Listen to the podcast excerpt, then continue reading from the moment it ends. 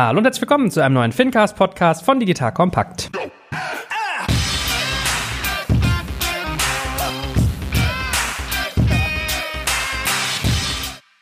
Mein Name ist Joel Kaczmarek, an meiner Seite der treue und vielgeschätzte André Bajorat. Hallo André. Hallo Joel. Wir reden heute über ein Unternehmen namens Bilendo, vor allem aber eigentlich um den Themenkomplex, der sich damit verbindet, nämlich Kreditmanagement. Wir wollen verstehen, wie ist die Firma eigentlich entstanden, was macht die genau? Wir werden ganz viele Fachbereiche hier heute irgendwie streifen, wahrscheinlich sowas wie Factoring, Inkasso, Mahnwesen, also das, worüber man sich auch am liebsten mit seinen Omas und Opas auf dem Geburtstag unterhält, ihr merkt es. Aber das hat ja wirklich analytische Tiefe, glaube ich, was wir da streifen werden. Und ich habe mit Florian schon ein bisschen geredet geredet, weil wir uns irgendwie auf einer anderen Ebene ausgetauscht haben. Und äh, er hat was ganz Spannendes gemacht, nämlich irgendwie so ein Pivot oder Pivot, wie immer man sagen möchte, sprich sein Geschäftsmodell angepasst. Und das wollen wir heute nachvollziehen. Und auch mal so Aspekte streifen wie, welche Investoren haben die Jungs und Mädels da und warum? Was macht das mit denen? Wie skalieren sie ihr Geschäft? Was für Kunden und Partner haben sie? Also ihr merkt, ihr nehmt heute ganz viel mit, wenn ihr euch in diesem Bereich aufhaltet oder Neugierde daran habt. So, André, hast du mit dem Thema Kreditmanagement schon mal zu tun gehabt? Du bist bei der Bank. Ich würde mal behaupten, ja. Ehrlich gesagt, äh, immer wieder mal aus der Historie bei FIGO natürlich, weil das Thema Kreditmanagement ja mal ganz viel auch mit dem Thema Finanzen zu tun hat, also mit offener Postenliste und solchen Begrifflichkeiten. Für uns selber in Firmen, wo ich gearbeitet habe, habe ich mich zum Glück immer da raushalten können. Also diese sehr operativen Finanzsachen habe ich in der Tat nur ganz früh mal bei FIGO machen dürfen, machen müssen. Aber da hatten wir noch nicht so viele Rechnungen, die wir schreiben durften, dass ich mich wirklich mit offenen Posten hätte beschäftigen können. Also insofern inhaltlich auf einer Business-Ebene ja, selber als Anwender nein. Da passieren wirklich spannende Sachen, wenn sich große Konzerne mit irgendwie dem Thema auseinandersetzen, weil das gerät ja in Dimensionen, die kann man sich als Privatmensch vielleicht gar nicht vorstellen. Vor allem, wenn man dann sogar eigene Units hat, die der eigenen Firma was schulden. Also so viel mal als kleine Sneak Preview. Aber wir reden hier so schlau daher. Heißen wir erstmal unseren Gast willkommen, den lieben Florian Kappert. Hallo Florian, schön, dass du da bist. Hallo Joel, hallo André. Auch vielen Dank für die Einladung zu eurem Podcast. Erzähl mal ein bisschen über dich. Wie kommt man dazu, Kreditmanagement zu betreiben? Ja, eine gute Frage. Das haben uns 2015 auch eigentlich alle aus unseren Freundeskreisen und unserem Umfeld gefragt. Wir sind eigentlich aus dem Problem heraus entstanden. Wir waren immer schon als Softwareagentur tätig und haben das Problem selbst gehabt und haben das ganze Ökosystem im ERP-Softwareumfeld und Finanzbuchhaltungssoftwareumfeld gekannt und da war einfach nichts Gescheites dabei, was wir irgendwie mit unserem Ethos verbinden konnten. Irgendwie, wie muss Software heute funktionieren? Und da wir Software entwickeln konnten und da wir dieses Problem gesehen haben, haben wir irgendwie zwei wesentliche Komponenten gesehen, die man braucht, um zu gründen. Irgendwie ein Problem und wir können Software entwickeln, das ist schon mal gut. Und so haben wir uns 2015 auf die Reise begeben, dieses Problem anzugehen. Ja, ich meine, früher sagt man, wenn nichts wird, wird, wird und du wirst dann sozusagen Finanzwirt quasi, ja?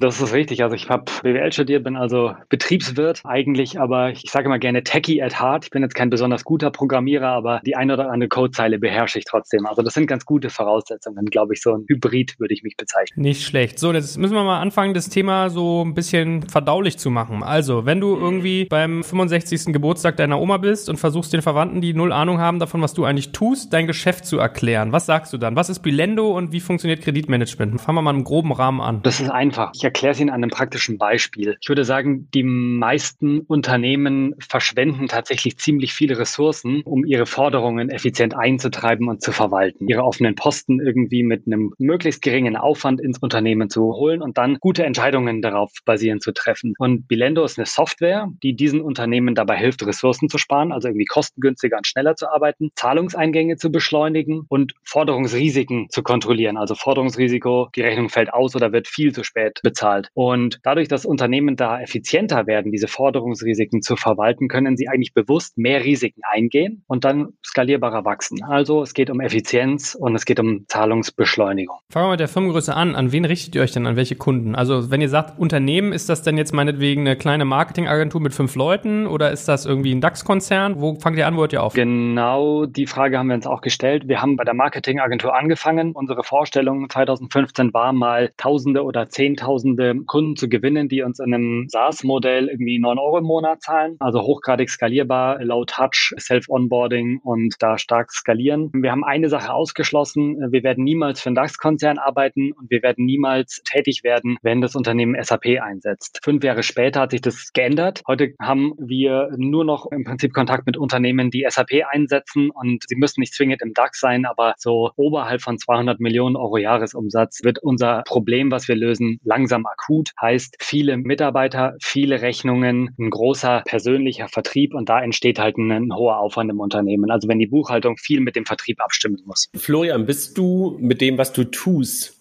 sichtbar für deine Kunden oder bist du ein Prozesstool irgendwo anders drin? Wir sind ein Prozesstool. Wir sind für unsere Kunden als Oberfläche sichtbar, aber für die Empfänger, also für die Leute, die Rechnungen am Ende bekommen oder eine Mahnung bekommen, die kriegen nichts von Bilendo mit. Also wir sind im Prinzip eine Prozesssteuerungssoftware, aber hochgradig operativ. Das heißt, du bist eigentlich im Grunde genommen für den Buchhalter oder für denjenigen, der die offenen Forderungen in einem Unternehmen managt, bist du das Frontend, ja? Also du bist derjenige, der die Prozesse sozusagen über das Frontend gesteuert bekommt, ja? Das ist richtig. Also die Buchhalter arbeiten mit unserer Software, als auch die Vertriebsmitarbeiter bekommen einen ganz einfachen Zugang zu der Software, um im Prinzip Rückfragen aus der Buchhaltung beispielsweise zu beantworten und zu sagen, na, was ist denn hier los? Das heißt aber, du musst dich dann aber auch mit den anderen Systemen im Unternehmen in irgendeiner Art und Weise integrieren, ja? Du sagtest gerade schon SAP, mhm. was du niemals machen wolltest, aber ja auch gerade schon angedeutet hast, dass es möglicherweise dann vielleicht doch mittlerweile anders ist. Mhm. Also du musst dich halt auch mit den CRM-Systemen und mit den Banking-Systemen und sowas, also du bist halt eigentlich ein ein Tool, was so ein bisschen die Spinne im Netz ist. Ist das richtig? Ja, das ist richtig. Also schon maximale Interaktion mit anderen Systemen, maximale Konnektivität. Also das, was man von einer modernen Cloud-Applikation, um da etwas vorzugreifen, erwarten würde. Alle Daten, die bei uns sind, sind natürlich irgendwie abrufbar und synchron irgendwie meldbar in alle Himmelsrichtungen. Anders würde es nicht funktionieren. Ich finde aber diese Einschätzung schon ein bisschen geil. Ich will keinen Kunden haben, der SAP nutzt. Das ist eine geile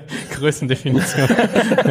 ja, das war uns halt zu komplex. Wir haben gesagt, okay, das lässt sich nicht skalieren skalieren. Das ist uns zu aufwendig und da müssen wir uns tief eindenken. Aber genauso ist es gekommen. Gut. Und jetzt hast du quasi Unternehmen, die machen dann meinetwegen 300 Millionen Euro Jahresumsatz und haben ihrerseits Kunden, die ihnen Geld schulden und ihr seid quasi die Software, die dann dabei unterstützt, dieses Geld möglichst schnell und effizient einzutreiben. Das ist richtig, genau. Das klingt einfach. Wenn ich an ein Unternehmen denke mit 300 Millionen Euro Jahresumsatz, dann haben die wahrscheinlich zwei bis drei Debitorenbuchhalter, dann haben die wahrscheinlich irgendwie 20, 25, 30 Vertriebsmitarbeiter in irgendeiner Art und Weise. Und da entstehen allerlei Fragen im Unternehmen. Und wir sind ja gestartet mit der Vision, wir wollen das Mahnwesen automatisieren. Je größer die Unternehmen wurden, desto öfter haben wir gehört, geht nicht. Ja, wir haben hier Key-Accounts und die sind wichtig und da können wir nicht einfach aufschlagen. Das ist natürlich alles richtig. Wir haben uns dann mit den Gründen befasst, warum Rechnungen eigentlich im Unternehmenskontext nicht mehr bezahlt werden und meistens gibt es einen Grund. Also das ist ja nicht immer die Insolvenz oder die Nichtzahlungswilligkeit des Rechnungsempfängers, also des Debitoren. Egal jetzt mal, ob das ein Verbraucher ist oder ein Unternehmen, der die Rechnung bezahlen muss, sondern oft ist es halt so, dass es einen tatsächlichen Grund gibt. Da wurde falsch geliefert, da wurde wann anders geliefert, da ist irgendwas anderes abgesprochen, irgendjemand hat die Rechnung nicht rausgeschickt, der Mahnlauf läuft aber schon los. Also irgendein Prozess, Hiccup im Unternehmen und in der Regel ist es dann so, dass die Buchhaltung zum Vertrieb rennt und sagt, du, ich habe hier mal ein Thema. Und dieser Prozess ist sehr aufwendig, weil das einfach ein großer Interessenskonflikt ist. Die Buchhaltung die arbeitet gern super strukturiert von morgens bis in den späten Mittag und arbeitet ihre Forderungen, buchen das Konto etc. Das heißt hochgradige Struktur. Der Vertrieb ist viel im Austausch, viel am Telefon, die sind viel unterwegs und tendenziell, die mögen sich, aber die nerven sich auch gegenseitig und da geht halt wahnsinnig viel Zeit drauf. Und da sind wir reingegangen, genau da, um da die Kommunikation auch zu übernehmen und eine Plattform zur Verfügung zu stellen, über die diese Probleme aussortiert werden können und dann der Mahnlauf im Prinzip trotzdem automatisiert werden kann und alle Folgeprozesse. Da hängt ja noch einiges mit dran. Ja, ich meine, ich habe auch mal mir sagen lassen, dass manche Unternehmen auch ganz bewusst nicht zahlen. Also ich habe es von einem großen bekannten Discounter mal gehört, dass da Rechnungen bis zum letzten Tag rausgezögert werden. Dann kommt eine Nachricht mit, hey, ihr habt in der Rechnung diesen jenen Formularfehler drin, also so formell stimmt da was nicht. Dann hast du nochmal deine 60 Tage Tagesziel und so weiter und so weiter, weil sie mit dem Geld halt arbeiten. Ja? Also von daher, okay, verstanden, es gibt viele Gründe, warum das passieren kann. Und wie muss ich mir euch jetzt vorstellen? Also was tut ihr genau? Jetzt sagst du, okay, die haben Key Accounts, die wollen jetzt hier nicht aggressiv auftreten, weil sie die nicht verprellen wollen. Gleichzeitig ist es halt irgendwie ein Schmerz. Du hast es so als Schluckauf auch gerade im Prozess beschrieben. Was genau macht ihr? Also was für Knöpfe kann ich bei euch in der Software drücken? Was passiert da? Wir docken uns im Prinzip an die Finanzbuchhaltungslösungen an und bekommen das komplette Belegwesen. Also wir bekommen alle Rechnungen, alle Zahlungen und sehen komplett, was da los ist. Wir bekommen zusätzlich alle Debitoren und können erstmal alles aggregieren. Dadurch, dass wir alles sehen, im Prinzip den ganzen Forderungsverlauf, können wir da ins Detail gehen und wir haben im Prinzip so eine Toolbox entwickelt, mit dem Unternehmen Workflows einstellen können, also Regelwerke, wann vor einer Mahnung beispielsweise den Vertrieb kontaktieren, ja, und dann wird das entsprechend automatisiert gemacht. Das kann man in einem kleinen Umfeld, also wenn wir von der Marketingagentur von früher reden, einfach machen, weil meistens sitzen die Mitarbeiter in der Marketingagentur in einem Raum oder in fünf Räumen. Wenn es um tausende Mitarbeiter geht, dann sind da viele Räume und viele Standorte betroffen und dann wird es einfach super ressourcenaufwendig. Das heißt, unsere Mitarbeiter stellen ein und müssen dann eigentlich gar keinen Knopf mehr drücken, weil unsere Software die Prozesse dann übernimmt. Und wenn ein Problem auftaucht, dann muss reagiert werden und konkret dieses Problem zu lösen. Und wir stellen dazu alle Informationen bereit. Gut, jetzt hast du im Prinzip einen Faktor erklärt, den man als Mahnwesen bezeichnet. Also das ganze mhm. Thema, ich habe mein Geld nicht bekommen, ich möchte jemanden daran erinnern. Was habt ihr denn noch mhm. für Funktionsumfänge bei euch? Darf ich einmal kurz einhaken, Joel? Finde ich ganz spannend, weil du sagst Mahnwesen und so das ganze Thema beginnt ja eigentlich einen Schritt früher. Und ich fragte mich gerade, als du vorhin das schon mal erzähltest, wann startet ihr eigentlich mit dem, ich sag mal, Forderungsmanagement? Weil du kannst ja damit anfangen, wenn die Rechnung verschickt wurde, oder machst du es auch schon vorher? Also screenst du schon die potenziellen Rechnungsempfänger und sagst so, wow, High Risk, mit denen müssen wir aber ganz anders umgehen? Das ist eine zentrale Frage. Da geht es ja dann in den Kern von Credit Management rein. Wir fangen im Prinzip mit Forderungsentstehung an. Also wir bekommen die Rechnung nicht erst mit Fälligkeit, sondern in dem Moment, in dem sie eingebucht wurde, bekommen wir die Forderung. Ab dann wird sie für uns sichtbar. Zusätzlich bekommen wir die Debitoren und innerhalb eines Debitoren bildet sich ein Datenpool. Also wir Magst sehen du einmal erklären, Debitoren, was Debitoren sind für die Laien unter unseren Zuhörern? Achso, ja, Entschuldigung, ja, ich bin so äh, in dem Thema drin. Der Debitor ist im Prinzip der Rechnungsempfänger, also der, der das Geld bezahlen muss am Ende. Und in unserer Software kann man im Prinzip auf Kunden klicken und dann sieht man alle Kunden und dann kann man auf einen Kunden draufklicken und dann sieht man, wie gut zahlt er, wie schnell zahlt er, wie viel offene Forderungen hat er denn sozusagen in welchem Bereich und was ist der Zahlungstrend bei dem. Das ist natürlich ganz wichtig. Also der zahlt tendenziell immer langsamer, da muss ich vielleicht aufpassen, oder der zahlt zwar langsamer, aber es wird schneller. Das ist vielleicht auch eine interessante Information. Und wir arbeiten jetzt 2020 an einem Internal Credit Scoring, also einem Algorithmus, der mit einer Scorekarte für unsere Kunden die Komplexität rausnimmt und das Thema Credit Scoring as a Service, sage ich jetzt mal, möglich macht. Also die Unternehmen sich ihre eigene Scorekarte definieren können und sagen, das ist Risiko für uns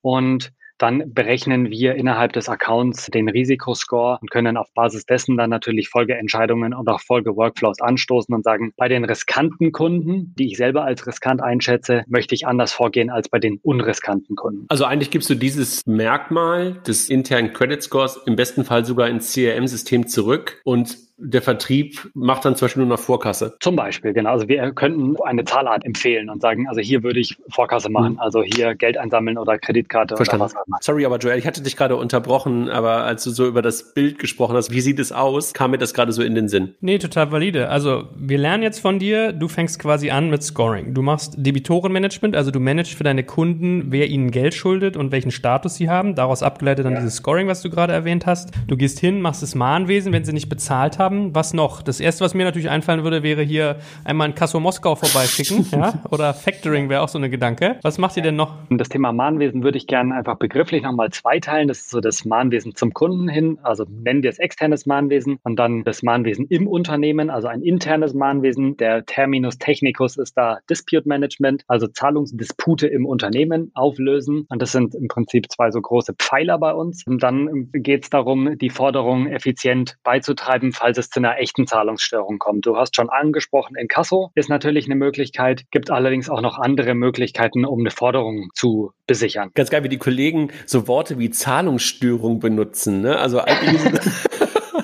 Marketingdeutsch.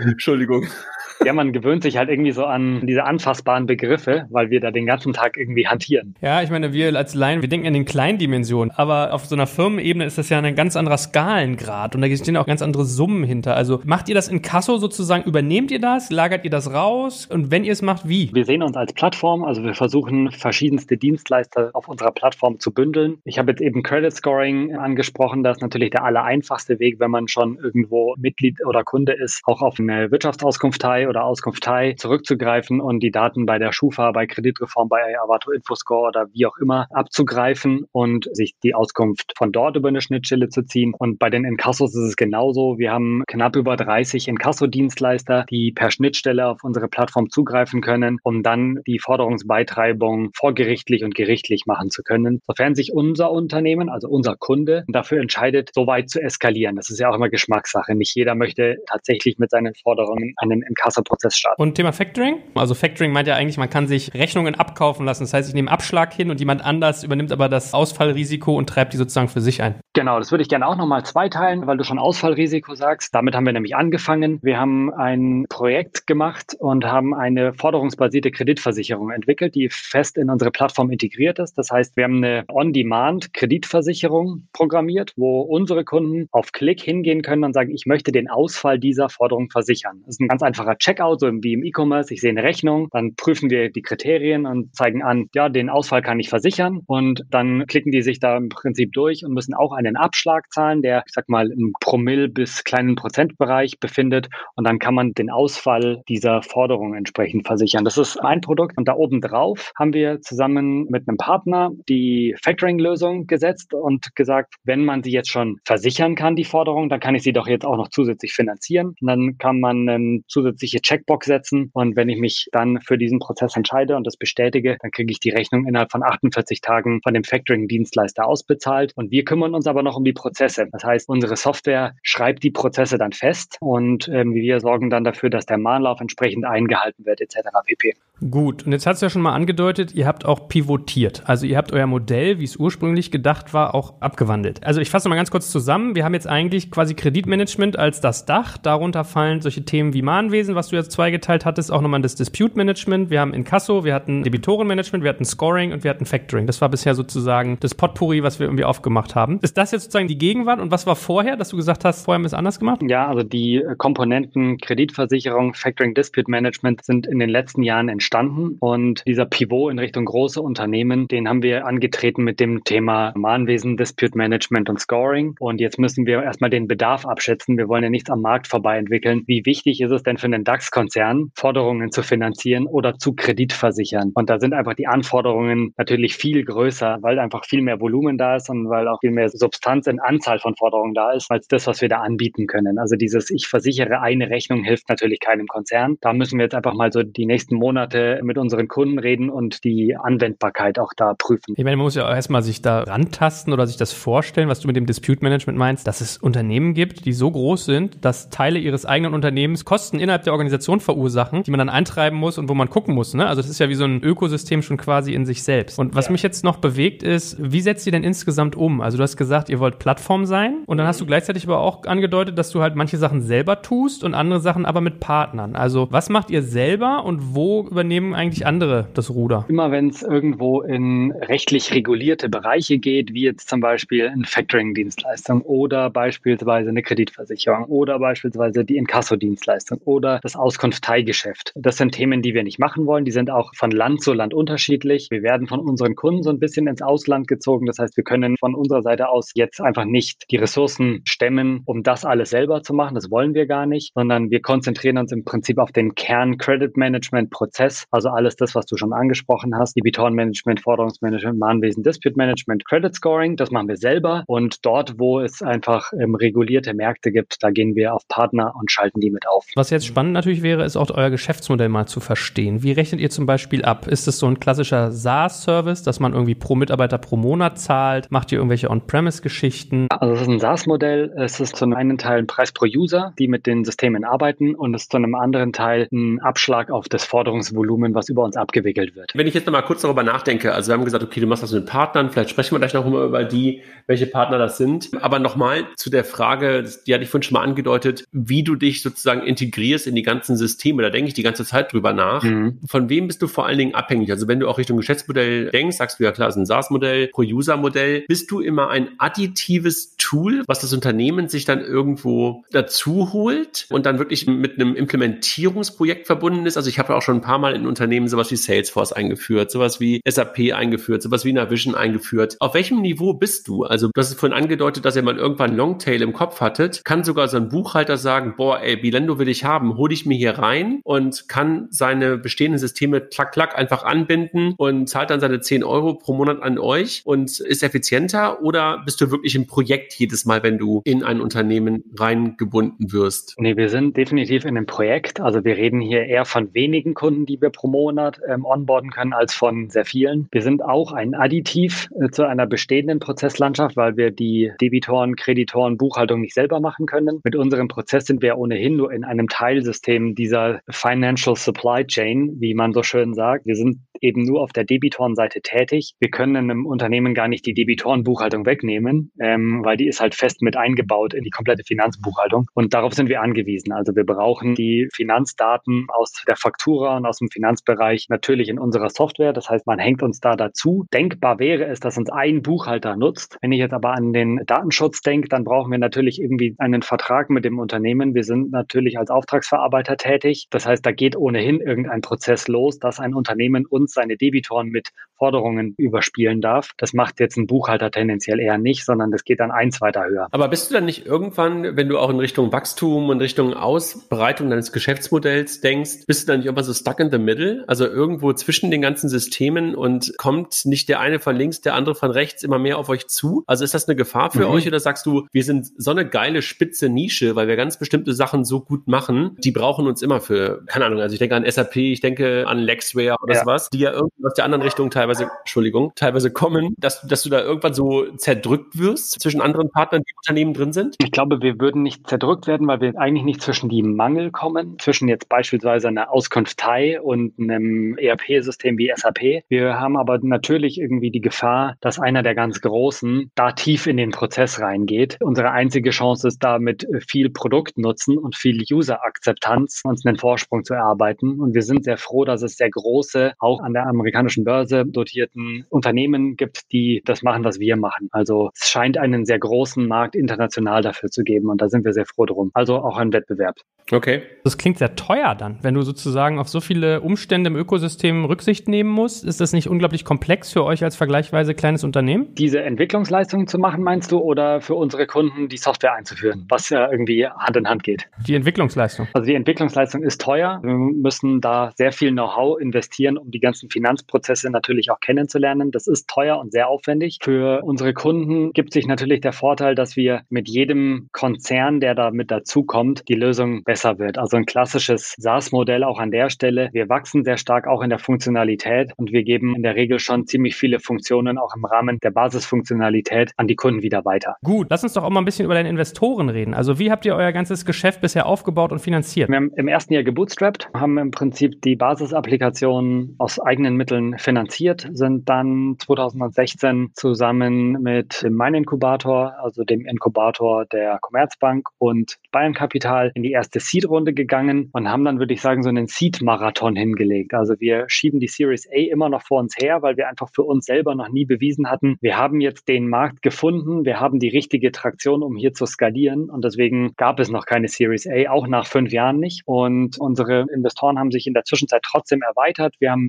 Gesellschafter aus allen Bereichen, sag jetzt aus dem großen Gründerökosystem mit dazu bekommen. Wir haben beispielsweise auch Gesellschafter aus dem Inkasso-Ökosystem mit dazu bekommen. Also so wie André schon gesagt hatte, man könnte dazu sagen, da sind Strategen an Bord gegangen. Das ist sicherlich, wenn man auf unser Cap-Table, also auf unsere Gesellschafterliste schaut, mit Sicherheit richtig. Aber sag mal, bist du ein typischer VC-Case oder sagst du, ich bin ein Strategen-Case? Also weil ihr ein Stück weit organisch wächst, weil ihr bestimmte Grenzen im Wachstum habt? Also was ist dein Pitch, wenn du in Richtung VCs guckst oder in Richtung Investoren? Lass mich ganz bewusst Investoren und nicht VCs sagen. Wir waren sicherlich in unserer ganz Uridee ein VC-Case. Mhm. Das hat sich dann schnell gezeigt, dass das gar nicht so, so ein super VC-Case ist. Dann ist es sehr strategisch geworden. Deswegen sind auch Strategen an Bord. Und jetzt wird es wieder zu einem super starken VC-Case. Deswegen haben wir auch den Pivot gemacht, weil wenn wir uns die Herausforderungen, die vor uns stehen, jetzt angucken, dann wird das kapitalintensiv, weil auch Know-how intensiv. Und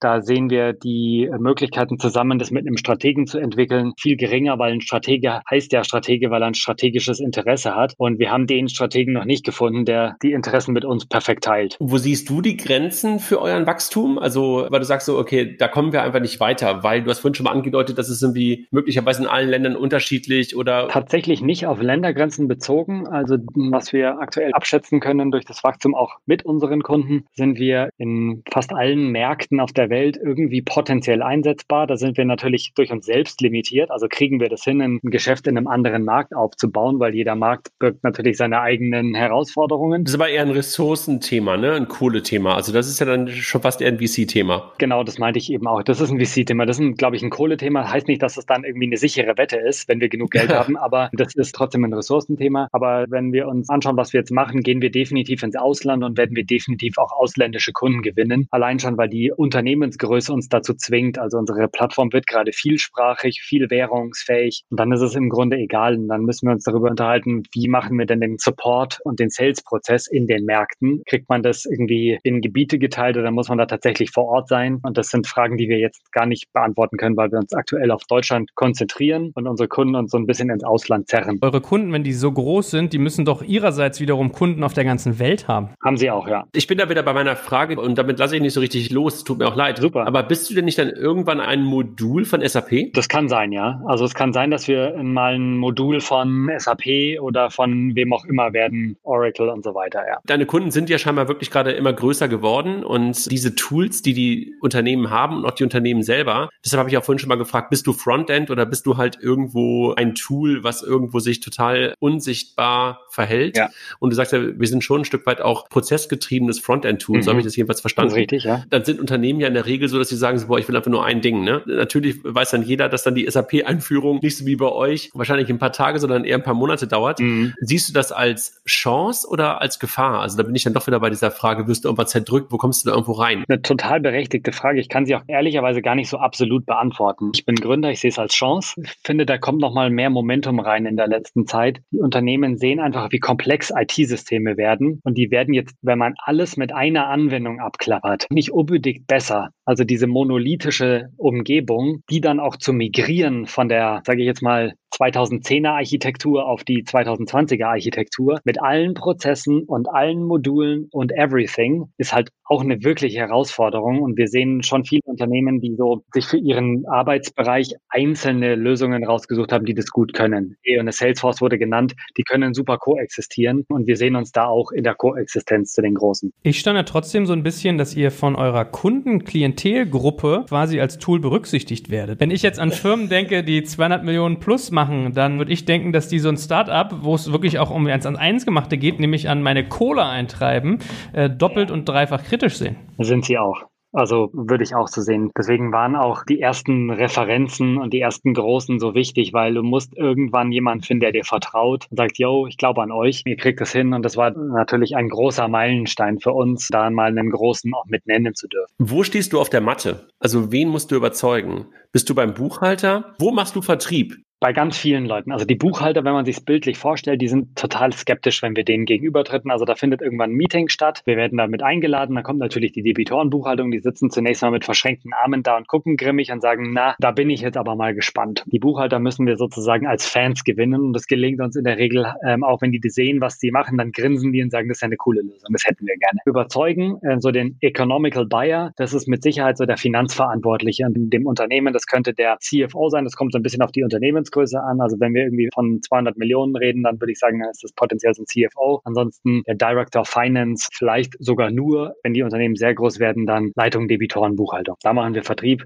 Also gar nicht so die IT, also der Finanzbereich. Und wo triffst du die? Also bist du dann auf dem, keine Ahnung, Finanzsymposium vom äh, Dingens Heidelberg oder, also du weißt, was ich meine, ne? Ja. Also da gibt es ja irgendwelche Veranstaltungen. Aber wo triffst du die? Ja, da schon auch. Also ein bisschen Netzwerk, bisschen Partner. Also ähm, unsere Partner, die ja auch Kunden haben, stellen schon auch Kontakte her, das ist gut, aber ich würde sagen, 80 Prozent unserer Kunden und Leads sind cold gecallt, also wirklich hart, okay. harte Vertriebsarbeit. Wir haben über die Strategen gesprochen bei dir im Cap Table. Mhm. Jetzt hast du den Mein Inkubator da drin und damit die Commerzbank, die hat ja eine ganze Menge von diesen Kunden, also größere Mittelstand. Nehmen die dich Huckepack? Es geht wieder los. Die haben natürlich sich so ein bisschen daran überhoben, Bilendo, wie es vorher war, mitzunehmen. Und von diesen SME-Lösungen haben die halt irgendwie ein ganzes Bataillon an Lösungen im Bauchkasten. Und das haben sie irgendwann einfach nicht mehr gemacht oder nicht mehr so oft gemacht. Das ist natürlich Teil von so einem Change-Prozess, erstmal die ganzen Partner auch wieder abzuholen und zu sagen, wir machen jetzt was anderes. Das ist übrigens der neue Vorteil und da auch wieder die Autorität und die Glaubwürdigkeit aufzubauen, dass man sein Geschäftsmodell gedreht hat. Und da haben wir im Prinzip bei Null angefangen, weil in der Bank ist das natürlich eine völlig andere Kundengruppe. Die Marketingagentur und der DAX-Konzern werden von einfach anderen Sparten betreut. Und das war viel Arbeit in den letzten Monaten, da alle Partner wieder aufzugleisen. Wer sind denn insgesamt sonst deine Partner? Mit wem arbeitet ihr denn eigentlich zusammen alles? Also das ist eine ganze Armada. Auf der Rechnungsstellungsseite, sage ich jetzt mal, auf der IT-Seite sind wir SAP-Partner. Wir sind zu ziemlich vielen Lösungen kompatibel, würde uns aber da jetzt nicht als expliziter Partner bezeichnen. Also wir sind sehr lange schon mit der DATEV im Kontakt, aber wir haben da keine echte Partnerschaft. Wir sind ein sehr großer Kreditreformpartner. Die Kreditreform ist auch ein sehr großer Kunde von uns, die unsere ähm, Lösung als Partner an ihre eigenen Kunden vertreibt. Dann die Grenke Bank, Grenke Leasing ist ein großer Partner von uns, die auch mit uns zusammen das Factoring-Produkt umgesetzt hat. Mit denen haben wir im Prinzip die On-Demand Factoring-Lösung gebaut und die vielen, vielen Inkasso-Unternehmen, mit denen wir Partner sind, jetzt nicht zu vergessen, aber ich will jetzt nicht 30 Stück einfach aufzählen. Das ist so das Gros. Wie groß ist euer Team denn? Also sind knapp 30 Leute. Und davon Hälfte, Hälfte? Vertrieb und Technik? Boah, ja, nee, ganz anders. Wir haben im Prinzip ein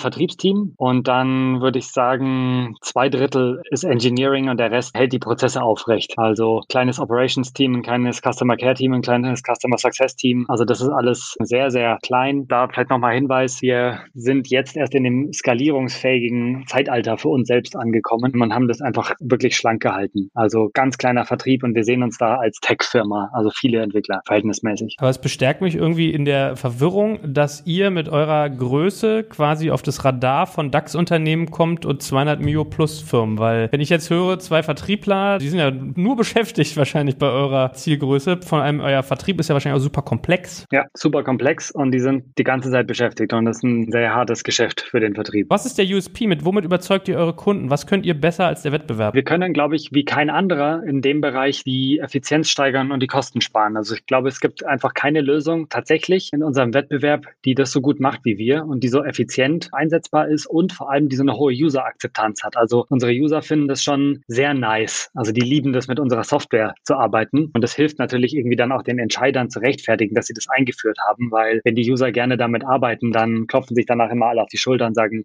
siehste, war eine gute Entscheidung. Florian, wenn du jetzt nochmal darüber nachdenkst, wie du wächst und in welche Richtung du wächst, ne? Mhm. Was ist denn der Pitch bei dem VC, wo du in fünf Jahren bist oder was du in der Wertschöpfung bist? Bleibst du das, was du heute bist oder bewegst du dich nach links, nach rechts, nach oben, nach unten? Kundenseitig, glaube ich, können wir uns nicht weiter nach oben entwickeln. Unsere Lösungspalette wird definitiv breiter. Also wir werden neue Produkte in den Markt bringen, die auch die Verwertbarkeit, also irgendwie auf Umsatzseite sich niederschlagen. Da sind wir aktuell ja ziemlich schlank aufgestellt. Wir werden definitiv mehr in den Bereich Datengetriebenheit gehen, weil wir einfach für unsere Kunden sehr viele Daten erheben und da viel mehr bei der Risikosteuerung helfen können, als wir es heute tun. Und mit dem starken Wachstum und den großen Unternehmen ist der Datenschatz natürlich enorm. Aber sind das additive Services, die es heute im Unternehmen nicht gibt? Oder versuchst du links und rechts irgendwo anders jemandem was wegzunehmen? Mm, meistens sind es additive Services, weil die Services zu komplex sind, dass ein Unternehmen wirklich darüber nachdenkt, das einzuführen. Eine Bank hat natürlich irgendwie eine Credit Management Abteilung und da sitzen wahrscheinlich 100 Leute. Eine Bank hat natürlich irgendwie eine Treasury Abteilung, die auch da Prozesse begleiten, die so in diese Richtung gehen. Aber ein Unternehmen, was 200 Millionen, 500 Millionen Euro Jahresumsatz macht, wird keinen Credit Analysten einstellen. Auf die Idee kommen die gar nicht. Die haben mit ihrem Tagesgeschäft zu tun. Und da gibt es einfach noch ganz viele Credit Management Features as a Service, die wir wunderbar in unserem Ökosystem unterbringen können, die einen großen Mehrwert für die Unternehmen darstellen. Ja. Kannst du eigentlich mal so ein Stück weit über euren Tech-Stack auch berichten? Also wie viel kannst du auch in Richtung KI machen mit dem, was du tust? Weil du hast ja viele Daten, du hast irgendwie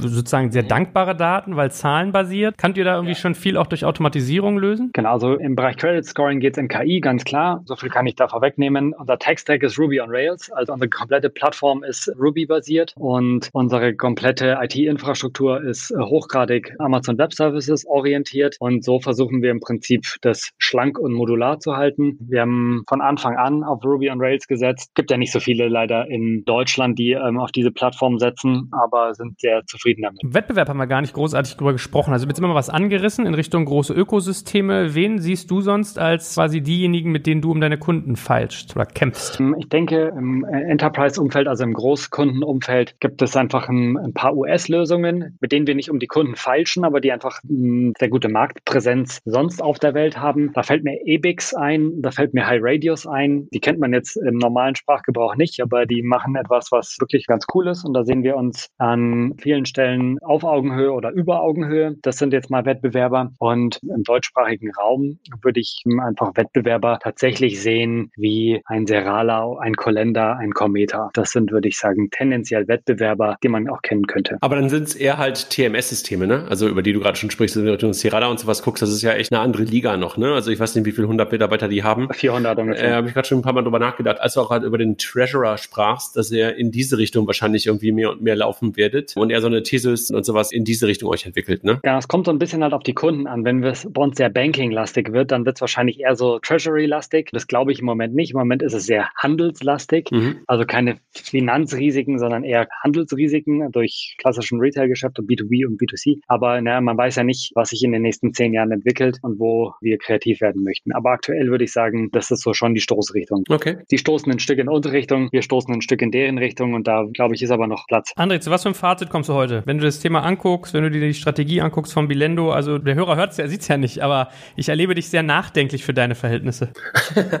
ja, das ist natürlich ein Bereich und wir hatten das kürzlich auf unserer Banking Exchange, worüber momentan noch nicht so viele Unternehmen nachdenken. Das ist das ganze Thema Corporate Banking oder Corporate Finance. Aber Corporate Finance kommt immer aus dieser Welt der VCs, das meine ich damit gar nicht, sondern wirklich das Banking für Unternehmen und die Finanzen für Unternehmen zu managen. Und da ist zwar schon Bewegung drin, aber noch nicht so viel Bewegung drin. Und daher kam ja auch meine etwas, vielleicht auch, Flo, sorry dafür, äh, skeptischeren Fragen oder nachdenklichen Fragen, wo ist dann Bilendo und wo sind andere Player in der Zukunft? Da entwickelt sich gerade ganz, ganz viel, weil du hast da ziemlich viel alte Software, ziemlich viel alte Infrastruktur in den Unternehmen. Die geborenen Partnerbanken sind da in Teilen okayisch unterwegs, aber noch nicht so richtig geil. Die SAPs dieser Welt und auch die etwas kleineren entwickeln sich da irgendwo auch. Und in der Tat ist es echt eine spannende Frage, wer da in der Zukunft der Player ist, der im Grunde genommen die Prozesse steuert und damit halt auch ziemlich viel in der Hand hat, was das Unternehmen tut. Da denke ich wirklich sehr viel drüber nach, weil ich habe letztens auch da so einen kleinen Artikel zugeschrieben. Wer wird das Gaffer im Unternehmensbanking? Ne? Wir reden ganz viel darüber, dass Gaffer im Retail-Banking irgendwo angreifen, im Payment angefangen, aber jetzt möglicherweise auch ins Banking übergehen. Und das frage ich mich halt auch in diesem Bereich. Und da sind so eine SAP, da ist ein Oracle, da ist möglicherweise ein Microsoft, auch so ein geborener Player. Und da fragte ich mich jetzt halt auch, wo ordne ich da eine Bilendo mit einem super spitzen Leistungsangebot? So, so nehme ich euch jedenfalls wahr. Also du sagst, wir machen zwar ganz viel, aber da fragt dich ja auch, nimmst du eher deinen heutigen Partnern oder da, wo du dich integrierst, was weg? Und dann sagst du ja, nee, wir machen halt immer mehr. Und so klingt das für mich gerade auch, dass ihr halt eher in die Erweiterung eurer Leistung reingeht. Und trotzdem frage ich mich, werdet ihr irgendwann halt trotzdem irgendwo zerdrückt? Ne? Du hast zwar gesagt, du glaubst nicht daran, aber die Frage wirst du dir wahrscheinlich häufiger mal stellen, in welche Richtung geht das? Deshalb bin ich so nachdenklich. Also ich finde das ein super spannendes Thema, weil du halt dort im Unternehmen genau an der Kernstelle bist, nämlich beim Thema Finanzen und beim Thema Forderungen. Und das müssen die halt irgendwie alle im Griff haben. Und da kannst du halt ganz, ganz viel drauf aufbauen. Also das, was Florian ja auch gerade sagte, datengetriebene Modelle kannst du darauf aufbauen. Und das ganze Thema der Finanzierung deiner Forderungen, das ist ja etwas, was auch ganz, ganz lange unterbelichtet war und wo auch ganz viele unterwegs sind, dass sie halt auch ihre Forderungen äh, sich über Factoring und andere Modelle verbriefen lassen. Also da gibt's ja auch ganz, ganz viele neue andere Fintech-Modelle, die da unterwegs sind. Echt ein super spannender Bereich. Was mir immer so geht, ist, wenn ich mit Florian rede, dass ich manchmal staune, dass es da nichts schon gibt. Also ich hätte gedacht, dieser Claim ist abgesteckt und hätte seinen ursprünglichen Plan, Kreditmanagement für kleinere Firmen zugänglich zu machen, die sich sowas noch weniger leisten können, die das noch weniger auf dem Schirm haben, dass das eigentlich ganz plausibel ist. Und deswegen finde ich das irgendwie interessant, dass man eigentlich mit diesem technisch agilen, was da jetzt entsteht, diese sozusagen wahrscheinlich sehr auf Nutzerfreundlichkeit, Usability und so angelegte Lösung, dass das so verfängt. Und gleichzeitig sehe ich halt die unglaubliche Komplexität, dass man wahrscheinlich auch tierisch aufpassen muss an eurer Stelle, sich nicht zu verzetteln und genau überlegen muss, in welche Richtung baue ich meine Ressourcen, wo nehme ich Partner an Bord, was mache ich selber,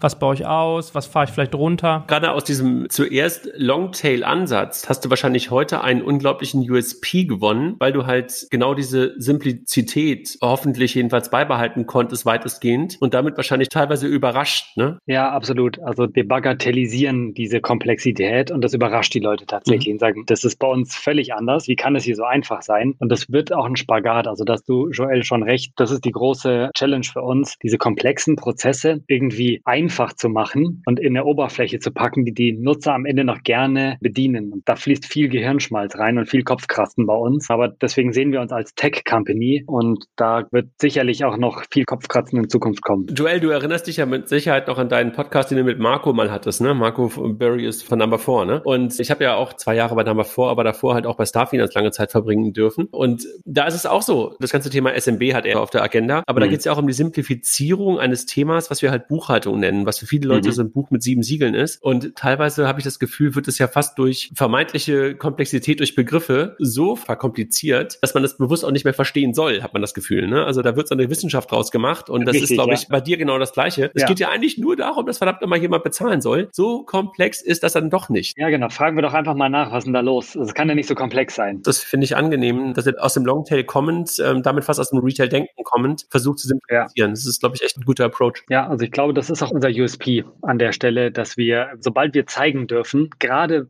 in unserer Zielgruppe bei den Anwendern, haben wir leuchtende Augen. Also das ist keine Top-Level-Management, KPI, fancy, fancy Reporting-Engine, da gibt es schon genug, sondern wir sind hochgradig operativ, was nicht heißen soll, dass wir keine coolen Reports haben, aber das unterscheidet uns schon. Also wir sind halt hochgradig einsetzbar. Das äh, macht uns schon auch stolz.